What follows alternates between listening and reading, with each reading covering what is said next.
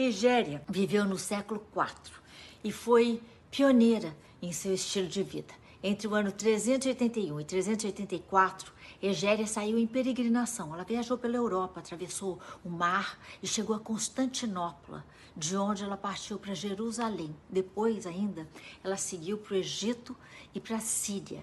E essa jornada toda só é conhecida porque Egéria escreveu sua viagem ao Oriente.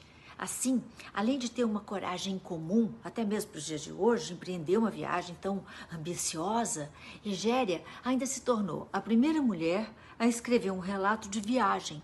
Por conta desse relato, ela é considerada a primeira escritora de língua latina, no caso hispânica. Não se sabe muito sobre a vida de Egéria, para além do que ela é, ela mesma escreveu, né, das viagens. Assume-se que ela tenha sido uma mulher muito rica, e não só pelo custo das viagens, mas também é, pelo que se percebe do, do nível intelectual dela. Ela teve acesso à informação.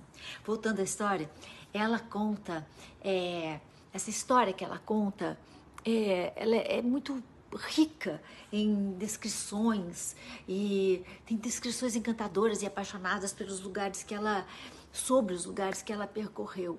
O manuscrito em latim foi encontrado em 1884 numa biblioteca da Toscana.